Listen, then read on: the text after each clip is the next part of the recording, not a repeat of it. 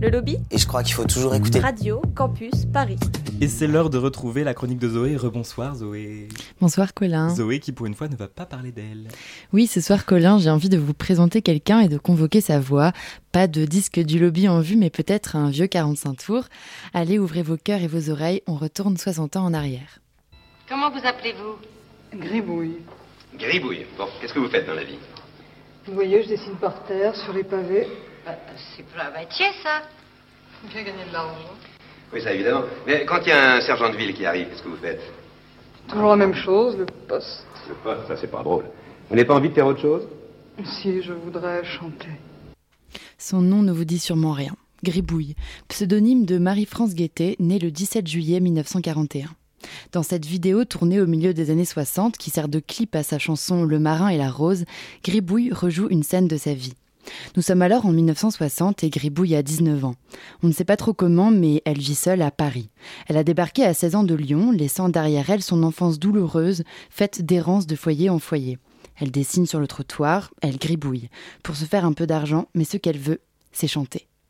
Un jour, un vieux monsieur s'arrête.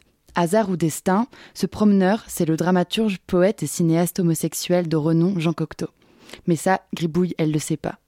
Il s'arrête car quelque chose l'interpelle et le bouleverse chez elle.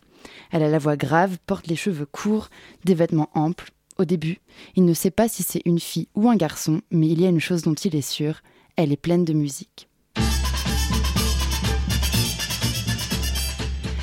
Prise sous l'aile de ce mentor bienfaiteur, sa carrière de chanteuse se lance, et vite.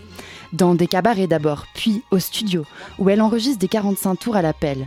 Elle a une intensité et un magnétisme scénique comme il en existe rarement, une voix profonde, d'une sensibilité à fleur de peau.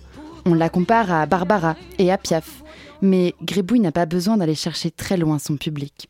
On pas le droit, c'est toi On n'a pas choisi ce drôle d'amour qu'il te faut cacher aux portes du jour. Je voudrais crier que tu dois rester et dans le courage de lui expliquer. Gribouille aimait les femmes et chantait pour elles. On sait peu de choses sur elle, mais ça, on le sait. D'ailleurs, ça transparaît en filigrane dans toutes ses chansons.